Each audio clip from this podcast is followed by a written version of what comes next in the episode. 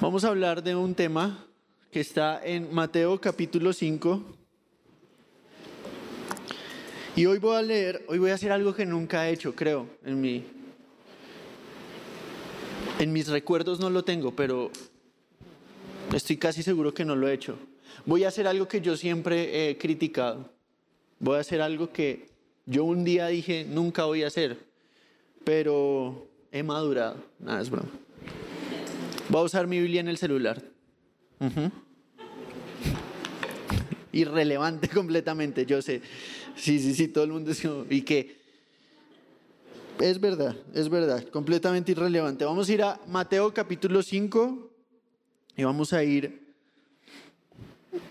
al versículo 38. Entonces estamos en el Sermón del Monte. Estamos en el mensaje que Jesús dio, donde trazó lo que significa no, no, no cumplir, no simplemente cumplir con la ley, sino cómo Él es el cumplimiento de la ley. Cómo a través de Él nosotros tenemos acceso a una comunión verdadera con Dios y cómo en Él nosotros podemos vivir para Dios. Vivir en Dios. Y eso es increíble porque hay cosas que a uno le choquean la mente. Hay cosas que, miren, hay textos en la Biblia que a mí me dejan con un cortocircuito cerebral. Y eso es bueno. Porque si Dios fuera predecible, o si yo pudiera, eh, no sé, manipular a Dios, no sería Dios, sería una proyección mía. Pero Jesús tiene esta característica y es que Él es impredecible. Ah, y al mismo tiempo es predecible. Por ejemplo, ¿Cómo es predecible e impredecible al mismo tiempo? Uno sabe que Él es fiel, pero uno no sabe cómo Él va a ser fiel en la situación que uno esté viviendo en este momento. Uno sabe que como creyente nosotros estamos llamados a vivir una vida diferente. Y el Sermón del Monte es cómo se ve una vida realmente diferente. El Sermón del Monte no es una lista de reglas, es una exposición de lo que es el reino de Dios. ¿Qué es el reino de Dios? Lea el Sermón del Monte. ¿Qué, ¿Quién es Jesús y cómo Él completa la ley? Hay que leer los evangelios, particularmente el Sermón del Monte, porque nosotros no podemos hacer nada de lo que dice el Sermón del Monte en nuestras fuerzas. Vivir a la luz de lo que esto implica requiere al Espíritu Santo.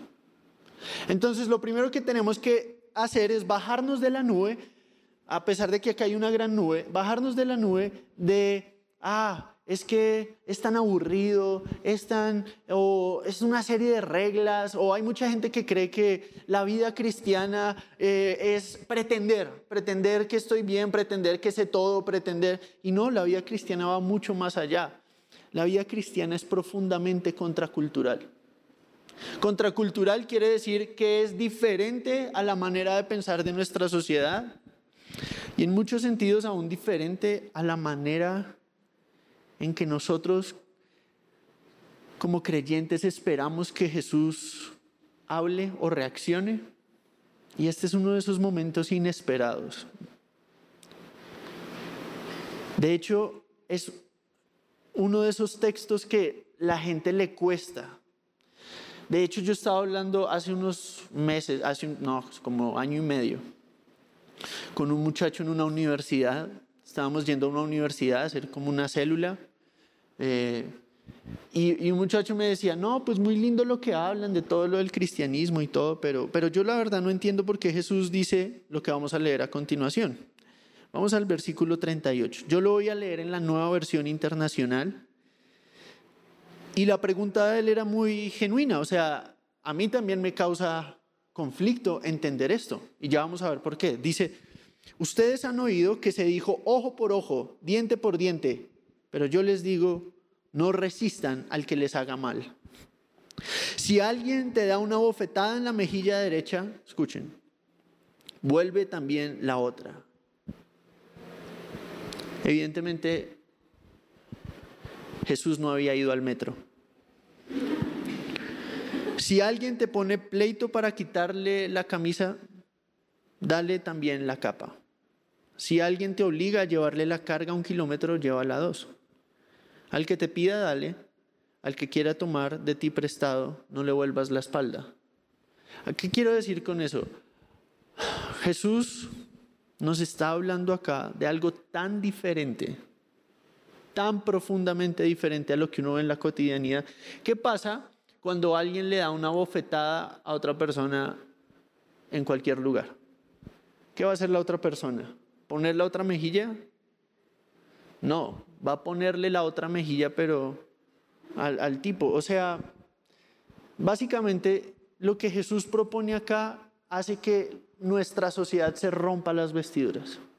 Y la pregunta del muchacho era, ¿por qué Jesús me pide que no haga nada cuando alguien me da en la cara? Es una muy buena pregunta. ¿Por qué cuando alguien se burla de mí no debería devolverle el insulto? Si me insultó,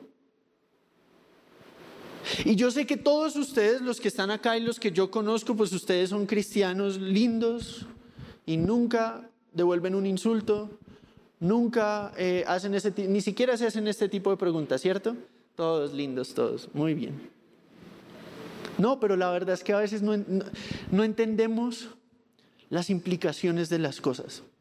Entonces yo no les voy a dar una respuesta eh, sencilla y simplemente decirles, la respuesta es una sola frase. No, esta, si, si pregunto por qué Jesús dice este tipo de cosas, tengo que estar dispuesto a indagar. ¿Por qué Jesús diría algo como, ustedes han oído que se les dijo, y él cita tres pasajes en el Antiguo Testamento, que son Éxodo 21, 24, Levítico 24, 20 y Deuteronomio 19, 21. Y cada uno tiene como su, su contexto. Por ejemplo, Éxodo 21-24 está hablando acerca de lesiones personales. Entonces, cuando alguien le pega a otra persona, cuando alguien me pega a mí, yo tengo que buscar justicia retributiva, es decir, que la persona pague lo que me hizo con el mismo nivel de lo que me hizo. El problema es que cuando el factor humano entra a jugar, que cuando entra nuestra propia carnalidad, nosotros no podemos medir la justicia en nuestras propias manos. Por eso nosotros vamos a un tercero. Eso es la idea, pero todos nosotros, tarde o temprano, nos vamos a dar cuenta que las personas que deberían velar por la justicia en la sociedad son personas también injustas, como nosotros. El problema es más profundo que una regla. Entonces Jesús básicamente les estaba diciendo, ustedes oyeron la regla, ahora yo les voy a explicar el principio. Y lo primero que tenemos que entender es lo que Jesús no dijo. Que no estaba, entonces Jesús dijo, yo les digo, no resistan al que les haga mal. Si alguien les da una bofetada en la mejilla derecha, perdón, les da una bofetada en la mejilla derecha, vuélvele también la otra. Si alguien te pone pleito, es decir, te quiere demandar. De hecho, si uno lo lee en la nueva traducción viviente, voy a ver si la encuentro acá. Acá está. Dice, ustedes han oído que la ley dice que el castigo debe ser acorde a la gravedad del daño. Ojo por ojo, diente por diente, pero yo les digo, no resistan a la persona mala. Si alguien les da una bofetada en la mejilla, mejilla derecha, ofrezcanle la otra. ¿Qué quiere decir eso? Un comentarista dice, en ningún momento, en ningún sentido, el versículo 39, que dice, no resistan a la persona mala, requiere que los cristianos se sometan a sí mismos o busquen ponerse a sí mismos u otros al abuso o peligro físico. Tampoco dice algo directamente sobre el debate si debemos ser pacifistas o si la guerra justa está bien bíblicamente. Es decir, hay un debate y el, el debate histórico es, ¿está bien que los cristianos vayan a la guerra? ¿O está mal? ¿O, debemos ser pacifistas? Es decir, ningún tipo de involucramiento en la milicia o en la guerra es legítima. Jesús no está abordando ese tema acá. Pero entonces ya les quedó a ustedes, ay, ¿será que sí está bien o mal? Bueno, eso es, vengan a la siguiente serie en un año, cuando acabemos esta. Y de pronto vamos a hablar de eso. Pero el punto de este texto es, ¿cuál debe ser nuestra reacción cuando nos hacen algo? Y acá hay tres tipos de abuso o de golpe. Primero está el golpe en la cara. Después está si alguien dice, si te demandan. Entonces, primero es físico, después es legal y después es ambas, porque la tercera dice, si un soldado te exige que lleves su equipo un kilómetro, llévalo dos. Resulta que en el imperio romano los soldados tenían el derecho de decirle a cualquier fulano que vieran, me pesa el escudo y la espada, tú lo vas a llevar conmigo. Uy, y los judíos detestaban eso. Detestaban eso como una persona puede detestar los impuestos, como usted detesta que su mamá le diga que tienda la cama, lo detestaban. Absolutamente horrible. Y Jesús les dice, no lo lleven una milla, llévenlo dos. ¿Qué está, qué está diciendo Jesús ahí? Y ya sabemos que lo que no está diciendo es pónganse para que se sometan a sí mismos al abuso físico o al peligro físico. Pero entonces, ¿qué está diciendo? Otro comentarista, un australiano, Leon Morris, dice, Jesús se refiere a la venganza o retaliación privada, no al orden público. Hay ocasiones cuando la protesta es adecuada, como cuando Jesús llamó la atención hacia la ilegalidad de su juicio. Es decir, Jesús cuando lo juzgaron en Juan 18, del 22 al 23, dijo, este juicio es ilegal. Pero estas ocasiones nunca son para venganza personal. Entonces, aquí está la cosa difícil, esta es la píldora difícil de tragar. Como creyentes, nosotros somos llamados no a reaccionar eh, o, o cortar esta, como este comentarista lo llama, cadena de venganza de acción-reacción. A mí me hacen, yo hago. Jesús está llamando una manera diferente y totalmente difícil de pensar, porque cuando a mí me hacen algo, yo quiero devolverlo. Una de las primeras maneras en las que yo aprendí fue cuando aprendí a manejar, por ejemplo. Cuando aprendí a manejar, yo me acuerdo que el primer mes yo era la persona más feliz, era tranquilo para manejar, no no entendía lo que era que me cerraran, porque iba tan lento en el carril de la derecha que pues nadie le importaba realmente yo cómo iba. Pero ya después empecé a manejar y me quería creer Toreto y, ya después me empezaron a, a cerrar y ya después yo empezaba a pitar, a hacer luces. Una vez, una vez un tipo me cerró. No voy a decir que era taxista para no ofender ningún gremio eh, pero el tipo, el tipo me cierra y yo empiezo, ¡ah! y después le hago con las luces y, me, y, él, y él de la nada me pone las estacionarias. ¿Qué significa eso? Acá hay una clase cívica para todos ustedes que de pronto no saben qué significa eso. Está diciendo, ah, ¿estás molesto? Ahorillémonos y arreglemos esto. Y cuando dice que arreglemos esto no se refiere a diálogo, se refiere a pon tu mejilla. es verdad. ¿Y qué hice yo? Ay, huí. Huí lejos de ahí. Dije, él va en serio. ¿Saben por qué? Porque me di cuenta que acá en México la gente eh, va en serio. O sea, en Bogotá yo estaba, mi cultura es más como, ¿qué, qué, qué? Y luego nadie, nadie hace nada. Ah, ah, acá no. Acá el otro día estábamos con Vicky en una gasolinera y, Vicky pues llevaba poco en México. Y un muchacho, estábamos en una fila, cada quien para tanquear el carro, y un joven en un carro se coló y había otro taxista detrás mío. Y el taxista me regañó a mí, que por qué lo dejaba colar. Y Vicky dijo, ah, pero ¿por qué se molesta? El taxista se baja y le reclama al joven. Pues no fue sino llegar a la puerta, el joven abre la puerta y empieza una puñetiza ahí, ta, ta, ta, ta, y Vicky, haz algo.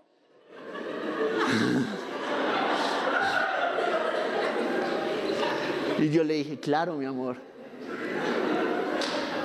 Y tanqueamos dos días después. Uy, uy de la escena del crimen. Uy, sí, sí, sí, sí.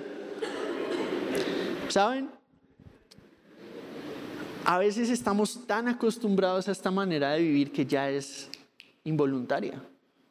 Una de las, una de las razones por las cuales yo quiero hablar de esto es porque yo quiero que nosotros tengamos cuidado con dejar de reflejar a Jesús camuflando las cosas que hacemos como no importantes. Porque a, a Jesús le importa cómo nos hablamos, a Él le importa cómo reaccionamos, porque todas nuestras palabras y nuestras reacciones son producto de nuestras motivaciones. Y todas nuestras motivaciones son lo que nosotros adoramos. Entonces usted puede creer que esto realmente es un lindo principio, pero no es simplemente un lindo principio, es una manera de vivir la vida. Por ejemplo, alguien tiene que hacer las cosas diferentes en las preparatorias y en las universidades de acá. Porque nosotros hemos ido a muchas. Y siempre uno encuentra un fenómeno. Que la, manera en la que una persona reacciona a algo que no le parece o no entiende es a través de la burla. O de la distracción. ¿Qué tiene que ver eso con poner la otra mejilla? Que seguir a Jesús implica o resulta da el fruto de que yo empiezo a actuar diferente. Yo confronto las situaciones no huyendo y no vengándome, que son las dos respuestas naturales, sino las confronto diferente. Y aquí es donde Jesús se sale, donde nuestro Dios se sale de cualquier cajoncito donde queramos ubicarlo. Este texto nos muestra la sabiduría de Jesús, para nuestra vida diaria. Hay un antídoto contra el veneno de la venganza. La venganza nunca es buena. Otra vez, otra vez, vamos a intentarlo. La agarraron tarde, pero la agarraron. La venganza nunca es buena. ¿Quién decía eso? No, el chavo no, la chimoltrufia. ¿No en el chavo? ¿No era la popis o la chimoltrufia? ¿Quién era? ¿Don Ramón? Era Don Ramón. Era Don Ramón. Julio ganó y Julio, Julio tiene la edad. Él nació en el año que cancelaron la transmisión del Chavo. Él es un hombre maduro, él es un hombre maduro. Muy bien, Julio. Él sabe de lo que habla. Pero es cierto. Es como, es como nos movemos. La venganza es un veneno pudre todas nuestras motivaciones y pudre toda nuestra manera de ver las personas. La venganza en los sentimientos. ¿Cómo una persona se vuelve fácil para entregarle su corazón a cualquiera? Cuando la han herido. Y su respuesta a la herida es, yo le voy a hacer lo mismo a otro. Y no importa. Y a mí no me importa lo que hagan, porque a nadie le importa lo que me hicieron. Yo he hablado con muchas personas que tienen una vida absolutamente desordenada en sus relaciones. Un muchacho se cree más hombre por tener muchas novias. Pero ese muchacho no está sino reaccionando a la herida que alguien más le proporcionó en esa o en otra área. Y está tratando de responder. Una niña que se le hace fácil entregarle su corazón a cualquier hombre. O que pasa su tiempo hablando mal de otras personas. Algo que me sorprende de nuestra generación, y digo nuestra porque pues, yo todavía sí soy mayor que varios, pero también soy menor que varios, entonces estoy como en pero algo que me doy cuenta es que hay tanta amargura. Y uno ve gente clavada en el celular. Que su celular es como otra extremidad. Si le quitan el celular, se le fue el 80% de la personalidad. Porque todos buscamos refugios. Todos buscamos refugios. Y cuando una persona está amargada, se va a esconder de las otras personas y por lo general el refugio va a ser el celular. Pero lo mismo pasa cuando una persona está sedienta de que alguien me ponga atención y si nadie en la casa le pone atención o en sus amigos no es el popular o en su escuela se le burlan, esa amargura se va a ver reflejada o en agresividad física, en adicción social a las redes sociales y en un montón de otras cosas. Es un veneno el resentimiento. Es un veneno la venganza. Es un dolor profundo no poder soltar lo que alguien más me hizo. Pero ¿por qué Jesús diría algo como, pongan la otra mejilla? Si alguien los demanda y les quita todo, denle más de lo que le quiten. Si alguien les dice, si, si, el soldado romano viene y les dice, lleven mi espada un kilómetro, ustedes van y dan la otra milla, ¿por qué Jesús diría eso? Y hoy les quiero decir cómo el Evangelio es el antídoto contra el resentimiento. Hoy yo les quiero hablar de cómo... Tranquilos, yo sé que es la introducción, pero la introducción era más larga. O sea, me miran como apenas va a empezar. No, tranquilos. el Evangelio lo cambia todo. El Evangelio cambia mi vida y mi manera de vivir con otros. ¿Cómo es la fe en un Dios real, revelado a través de Jesús y que nos ha acercado a Él a través de la cruz, diferente? ¿Cómo me lleva eso a vivir diferente? Entonces vamos a hablar de algunas cosas rápidas. Cuando alguien le pega a uno, y saben, hay que entender lo que, lo que está pasando acá culturalmente para hacerle justicia a lo que Jesús está diciendo, porque mucha gente dice, ah, Jesús está aprobando el abuso. Todo lo contrario. Está diciendo, no hay abuso que pueda tocar realmente quién tú eres. Ningún abuso realmente te puede dañar fundamentalmente cuando tu vida está escondida en Jesús. Hablo de un insulto porque en la época de Jesús, el insulto o cuando uno quería menospreciar a alguien, la manera en la que se menospreciaban las personas era que la, palabra bueno, la palabra griega para esto es como un golpe con la mano abierta. Nosotros lo llamamos bofetada, pero una bofetada así, pa. Es decir, no vales nada. ¡Ah! Nosotros hacemos el gesto, ya no damos la bofetada, pero es como este gesto de tú no importas. E, es un insulto que denigra a la persona. ¿Y cuántas veces uno no se ha sentido humillado por un insulto de alguien más? ¿Cuántas veces uno no... Yo me acuerdo que me pasaba a veces en la escuela que yo quería intentar looks. Y había un look en mi época juvenil que era mucho, mucho gel, poco cabello y todo hacia arriba. Ahora, eso funcionaba, funcionaba, y no sé si funcionaba, pero funcionaba cuando uno era liso. También en mi época habían, se llamaban culturas urbanas. Los voy a llevar a los 2010 y atrás. Era una época de MySpace y High Five. Ese es el abuelo del Facebook.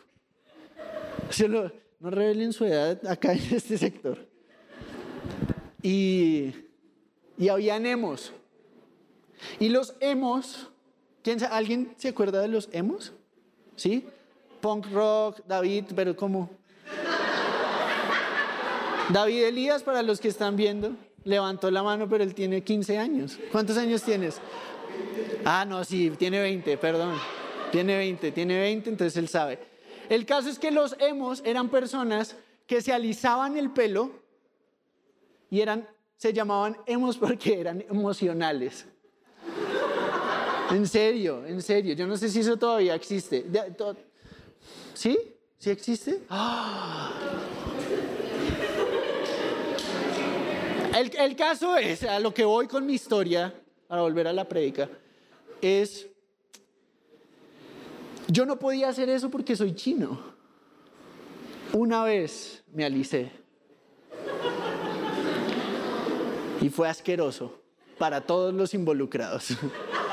para todos los involucrados. Pero aun cuando uno hace ridiculeces y se burlan de uno, uno quiere reírse con la persona para disimular el dolor. Y si se ríe es porque le pasa. Y es normal. A todo el mundo le ha pasado en su vida que ha hecho algo para encajar y sucede totalmente lo contrario. Y entonces yo me río con los que se ríen de mí, pero yo no me estoy riendo por dentro, nadie se ríe por dentro. Y por lo general, la gente más burlona no quiere dejar que nadie más hable porque cuando se burlan de él o de ella, uh, de ahí el proverbio, te llevas, pero no te aguantas.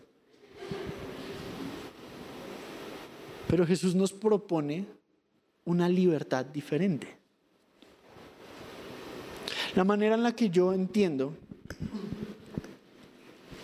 que una bofetada o que un insulto no me va a destruir es cuando yo sé cuál es mi identidad. Mi identidad no depende de lo que la gente opine acerca de mí. Mi identidad no depende del maltrato que pueda recibir. Y yo sé que muchos de ustedes han sido maltratados o física o verbal o sexualmente y no saben cómo lidiar con eso. Y lo que Jesús está diciendo es, nada de lo que te hicieron pueden destruir ni alejarte de lo que yo he hecho por ti.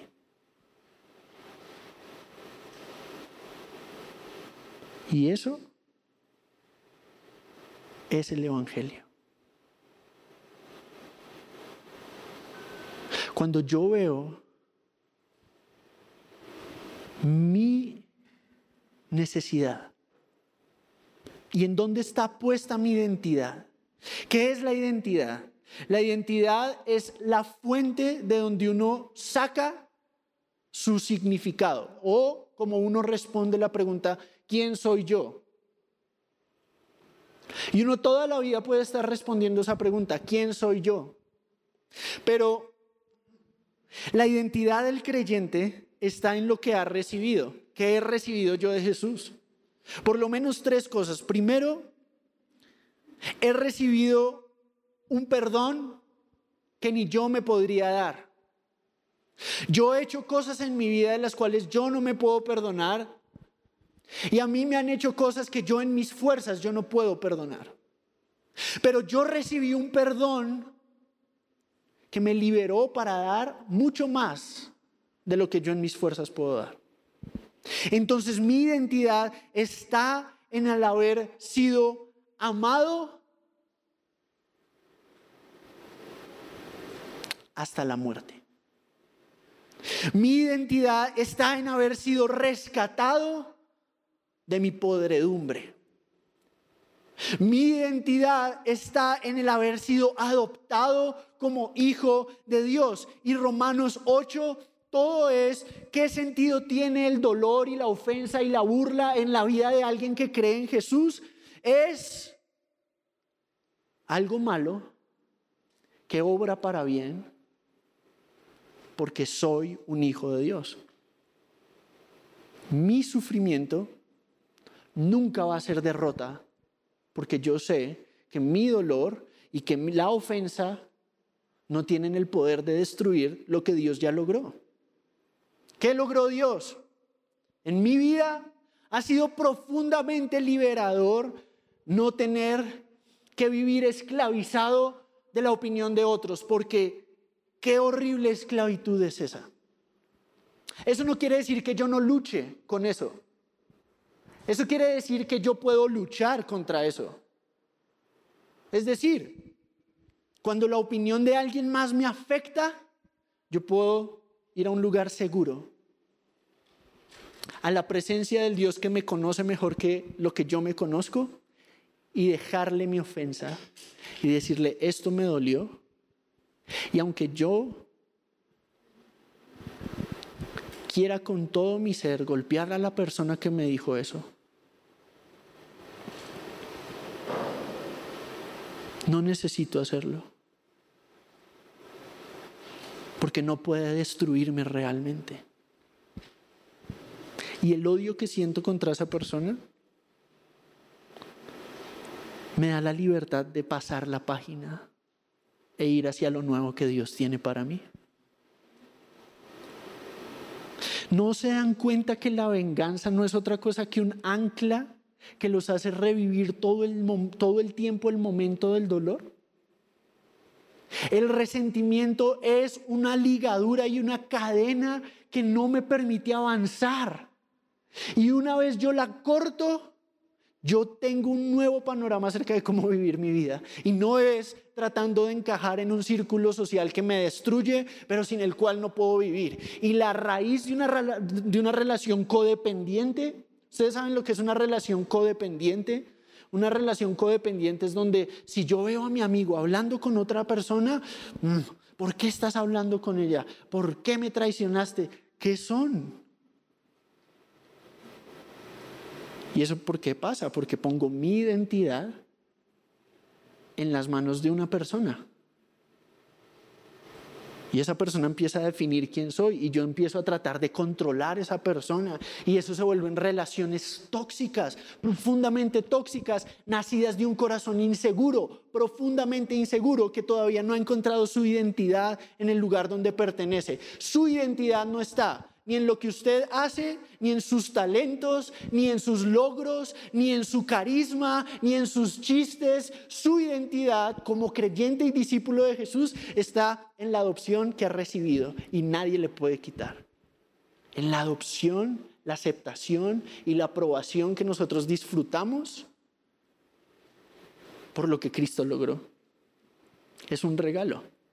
Y yo no entiendo cómo hay gente que quiere insistir en vivir una vida perdida, sucia. Ah, pero es que se siente bien. ¿Saben? Cuando alguien se conforma a lo que se siente bien, se pierde la oportunidad de vivir para lo mejor en todo. Es una vida más liviana, por así, por así decirlo. Liviana en el sentido de cuando yo estoy en Jesús puedo descansar. Porque yo sé que el Dios de toda la creación me ha amado y me amó antes de que yo lo amara a Él y lo conociera. Me rescató de la muerte en la que yo estaba, siendo enemigo de Él, me adoptó como su hijo. Eso me define. Y eso se vive en la vida cristiana. De pronto ustedes van a un lugar y, hablan acerca de Jesús y no les fue bien. A mí me pasa mucho eso. Créanme, yo tengo que ir a preparatorias a veces, antes de la pandemia. Yo me acuerdo que pararme ahí, siempre había un grupito en la esquina o en la mitad de un muchacho que quería ser chistoso y quería burlarse del colombiano. Y yo no, no pierdo nada.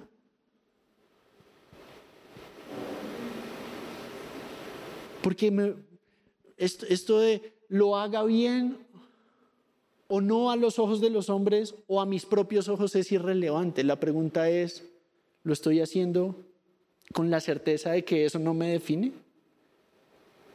Que todo mi servicio a Dios lo hago como un regalo de Dios a mi vida y entonces Dios no me mide por mi performance, por, por mi carisma o por mi retórica, sino por lo que Cristo hizo en la cruz. Eso me libera para hacerlo libremente. Pero no solamente eso, también dice que si alguien viene y te despoja de tu túnica, de tu camisa, y bueno, el término camisa no es tan claro porque la túnica era más larga que una camisa, y era lo más próximo a la piel, es decir, era lo que daba abrigo a una persona, porque una persona la pueden tratar injustamente y esa persona responder, te doy también el abrigo que viene para que tengas el outfit completo. Por una sencilla razón, porque tiene una seguridad eterna. Entonces, tengo una identidad intacta ante una bofetada. Puedo tener una identidad intacta aunque me bofeteen. Tengo una seguridad eterna aunque me quiten mi abrigo. Si alguien viene y le dice, te voy a demandar por todo lo que tienes, Jesús no está diciendo, no se paren ante la injusticia. Jesús está diciendo, pueden soportarla. ¿Pero por qué Jesús? ¿Por qué? Porque ustedes tienen un abrigo seguro. La presencia de Dios es el abrigo del Hijo de Dios. Y esa nadie se lo puede quitar. Ni la muerte, ni la vida, ni ángeles, ni demonios, ni lo creado, ni lo futuro, ni lo porvenir me pueden quitar mi seguridad eterna. Yo tengo una seguridad eterna y es que lo que hizo Jesús por mí significa que su presencia ahora está en mí y que cuando no tiene sentido la vida, yo puedo correr a Él y decirle, no sé qué hacer. Y me refugio en Él. Que cuando alguien viene y comete una injusticia contra mí, yo no tengo que prevenirme contra la humanidad y amargarme, sino que puedo ir a aquel que realmente es mi abrigo, como lo dice el Salmo 91. Todo aquel que está sufriendo la injusticia legal o familiar o física puede decir con seguridad que ningún daño que le hagan los hombres puede tocar realmente ni su identidad ni su seguridad. Porque nadie tiene el poder sobre su vida que tiene aquel que salvó su vida. Y a veces olvidamos eso. Y entonces no vamos a los lugares reconfortantes de las promesas de Dios para luchar en momentos difíciles. Y olvidamos. Y saben, gran parte de la vida cristiana es recordar. Recordar que Dios es el mismo ayer, hoy y siempre. Recordar que Dios no vive de acuerdo a mis estados de ánimo, sino de acuerdo a su carácter. Usted sabía que cuando usted se siente sin ganas de orar, igual Dios lo ve como su hijo si es que realmente ha puesto su confianza en él. Eso quiere decir que el saber cómo Dios me ve a mí en Cristo, me da la fuerza para hacer mucho más allá de lo que mis sentimientos me dicen. ¿Por qué? Porque yo sé que yo no vivo por sentimientos, vivo por fe, vivo por certeza de quién he creído. Yo no vivo por cómo me sienta hoy. Yo le informo a mis sentimientos cuál es la verdad. Y eso no quiere decir que todo el tiempo estoy en un estado de ánimo súper feliz. No, no, no, no, no. Sino que sé dónde correr cuando mis emociones colapsan, porque sé cuál es mi abrigo. Y entonces tengo textos como el Salmo 91, versículos 1 y 2. Si me quiere acompañar, rápidamente lo voy a leer en la nueva traducción viviente. Dice, los que viven al amparo del Altísimo encontrarán descanso en la sombra del Todopoderoso. ¿Saben qué quiere decir eso? La imagen es como de, un, como de una mamá pájaro cubriendo a sus polluelos en medio de un incendio.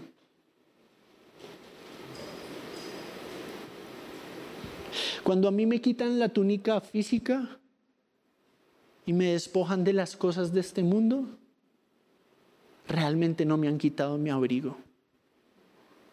Si es que yo he puesto mi confianza en alguien que está por encima de las circunstancias.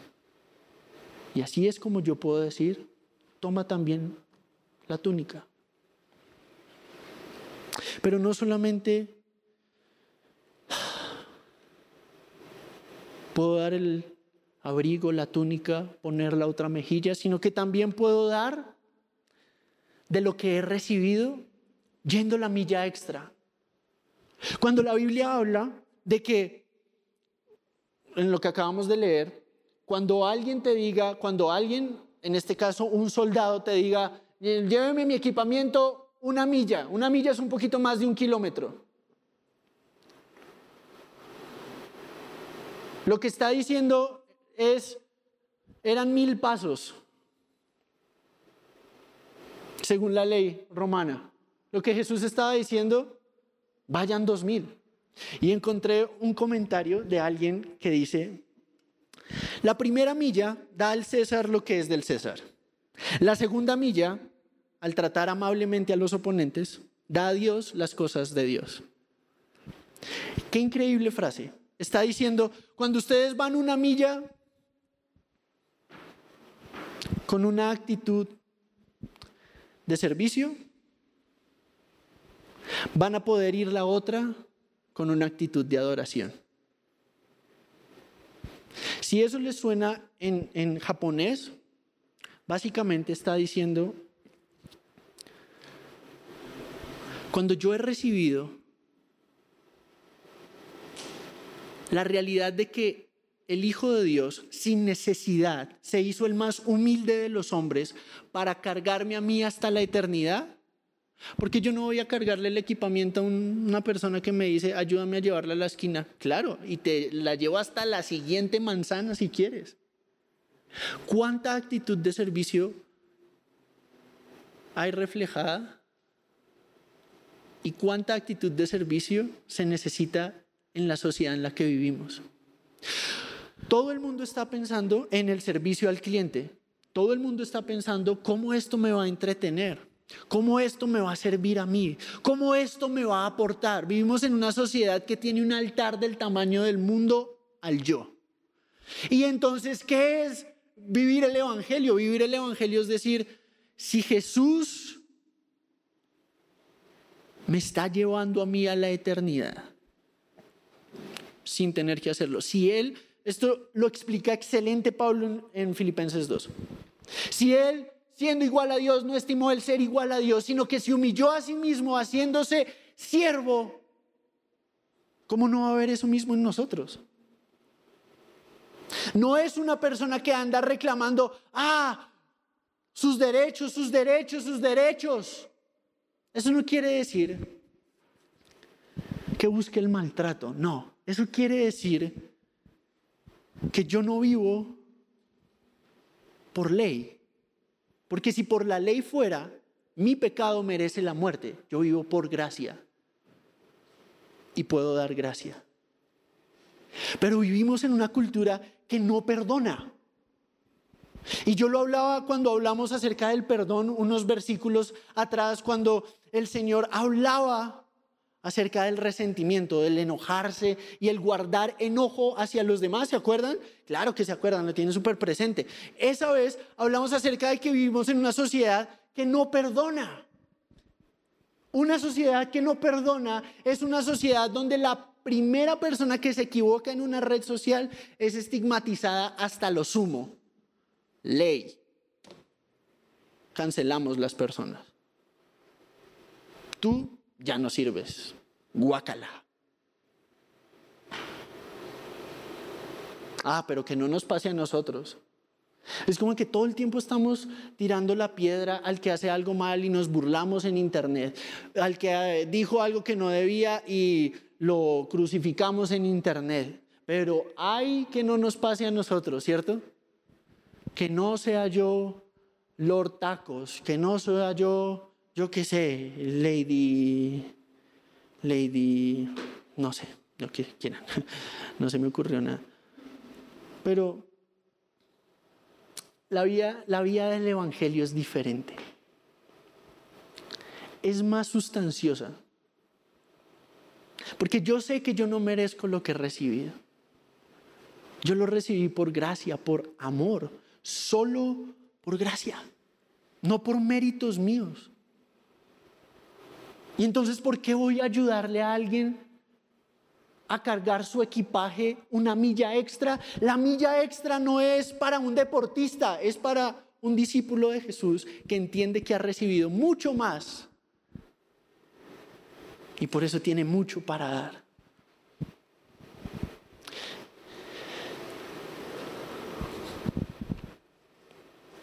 Y entonces por eso también puedo dar de lo que he recibido a través de la generosidad y la compasión. ¿Por qué? Porque Jesús en este mismo texto nos enseña que si alguien viene y nos pide, dice el versículo 41,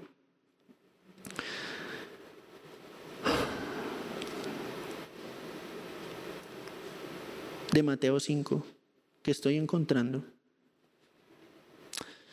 Si un soldado te exige 42, dale a los que te pidan, no des la espalda a quienes te pidan prestado. ¿Alguien le ha pedido prestado 20 pesos para los tacos y nunca se los devuelven? ¿Sí? ¿Alguien le han pedido prestado libros y no se los devuelven? ¿Ropa y no se la devuelven? ¿Sí? ¿Alguien? ¿A quién? ¿Sí? Ok. Muy bien, muy bien. Ah. Déjenlo ir. ¿Pero por qué? ¿Por qué si era mío? Por dos razones. Porque cuando uno está en el Señor, uno no solamente ha recibido algo que, que no merece, sino que realmente no va a perder algo que Él ganó por uno. Si usted da, nunca va a perder. En la economía del reino, el dar es la evidencia de que tengo. Y eso no quiere decir que voy a darle a todo el mundo todo lo que me pida, no. Voy a procurar darle a quien me pida según mis posibilidades. Ese es el principio. ¿Por qué? Porque doy de lo que he recibido. ¿Cuál es el sentido de ese texto? ¿Cuál es el espíritu de lo que Jesús está diciendo? Lo que Pablo explicó en Filipenses 2 del 1 al 4. Estaba explicando, no mire cada uno por lo suyo, sino por lo del otro, teniendo al otro por superior a él o ella mismo. ¡Qué locura! Eso es diferente a lo que vemos. ¿Usted cree que nosotros vivimos en un mundo que diga, voy a pensar en lo del otro? No. En Colombia hay un término, no sé si acá también, que la gente usa mucho y es chistoso, es, perro come perro. Eso quiere decir perro come perro. Derivado de perro come perro del latín, no es broma, pero básicamente es cada quien por lo suyo, cada quien vela por lo suyo. Si así fuera, con el Dios que nos rescató, todos estaríamos perdidos.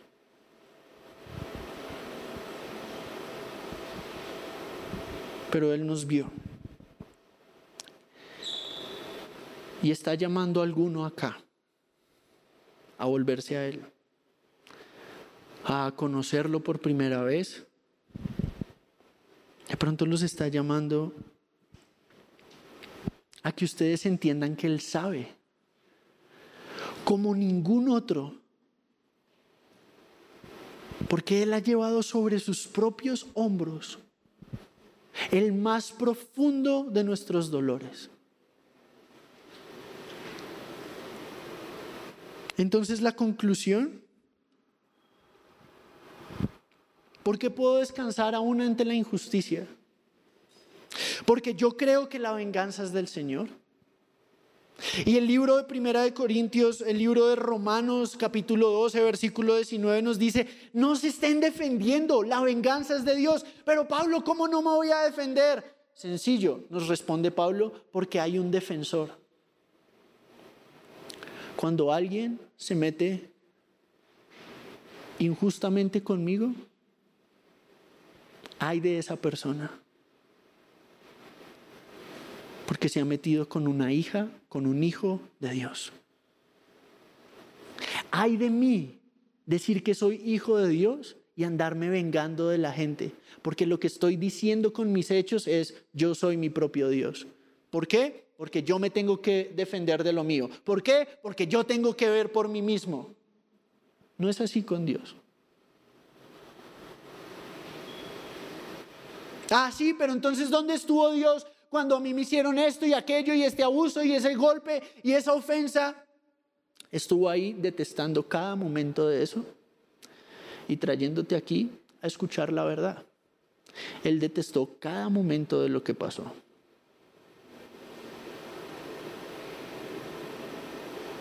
Y nos rescata, especialmente a los que somos más pecadores y más maltratados y más rechazados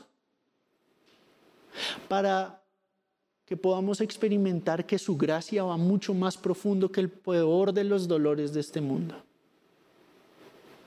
Y que en medio de sus dolores Él está ahí. Y que no hay un solo dolor que nosotros experimentemos que Él no pueda entender. Eso es especialmente importante para jóvenes. Y ya puede pasar la banda, están eh, creo que esperando hace rato. Ya, ya. Pero yo los veo a ustedes, sobre todo a las edades entre, como entre los 14 y los 17, 18 años. Y luego están los de 18 a 24 y luego están los de 24 a 35 y luego están los que traen a las personas, los que los traen a ustedes, de 40 arriba, muy bien, que también son bienvenidos. Pero a lo que, a lo que hoy es, hay, esta etapa en la que la mayoría de ustedes están es socialmente incómoda. Yo voy a desmantelar la actitud que hay en la reunión de jóvenes. Todo el mundo viene con una actitud incómoda. ¿No se han dado cuenta de eso? ¿No? Porque están incómodos. Esperen. Es, es esta actitud de, no quiero que me hablen. Mm, hola, acá todo es raro, ¿cierto? Es una edad, es una edad y es normal. ¿Pero por qué? Somos así. Porque especialmente los, los jóvenes somos raros, ¿cierto? Y entre más raro como que mejor, ¿no? ¿Cierto? Eh, y, y, acá, y cada vez que yo hablo de la incomodidad es más incómodo. Y ay, ya que pare, por favor. Pero, ¿saben? Nos sentimos incómodos porque nos sentimos incomprendidos. A veces uno tiene esta sensación de realmente yo no hablo porque no siento que me entiendan. Y eso puede ser muy solitario en la vida de una persona. Eso puede ser definitivo en la vida de una persona. Pero cuando yo encontré a Jesús en mi juventud, encontré a alguien que entiende todo. Él entiende. Él entiende la culpa que yo he sentido por no tener a quien decirle lo que he hecho en secreto. Él entiende. Por eso Él me llama. Por eso Él me llamó. Para decirme, tú no tienes que ser esclavo de eso. Él entiende la profundidad del dolor que causaron las palabras que alguien más me dijo. Él entiende. Nadie entiende como Él. Nadie entiende como Él. Nadie. Por eso con Él yo no tengo que pretender nada. Y ese es el tipo de libertad que yo anhelo, que ustedes puedan ver, que no venimos acá simplemente a, darnos golpes en la espalda nosotros mismos y a decir, sigue adelante. No, venimos a experimentar la realidad de lo que Él logró por nosotros. Me gustaría que ahí donde están se pusieran en pie. Y que después de hoy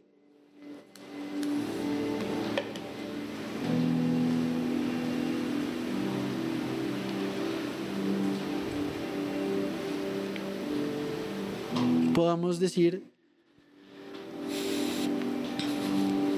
den gracias al Señor porque Él es bueno. Su fiel amor dura para siempre. Que todo Israel, que todo su pueblo, que todos los que le pertenecen a Él repitan, su fiel amor es para siempre. Que los descendientes de Aarón, los sacerdotes, repitan, su fiel amor dura para siempre. Que todos los que temen a Dios, que todos los que han creído en Él, puedan decir, su fiel amor dura para siempre.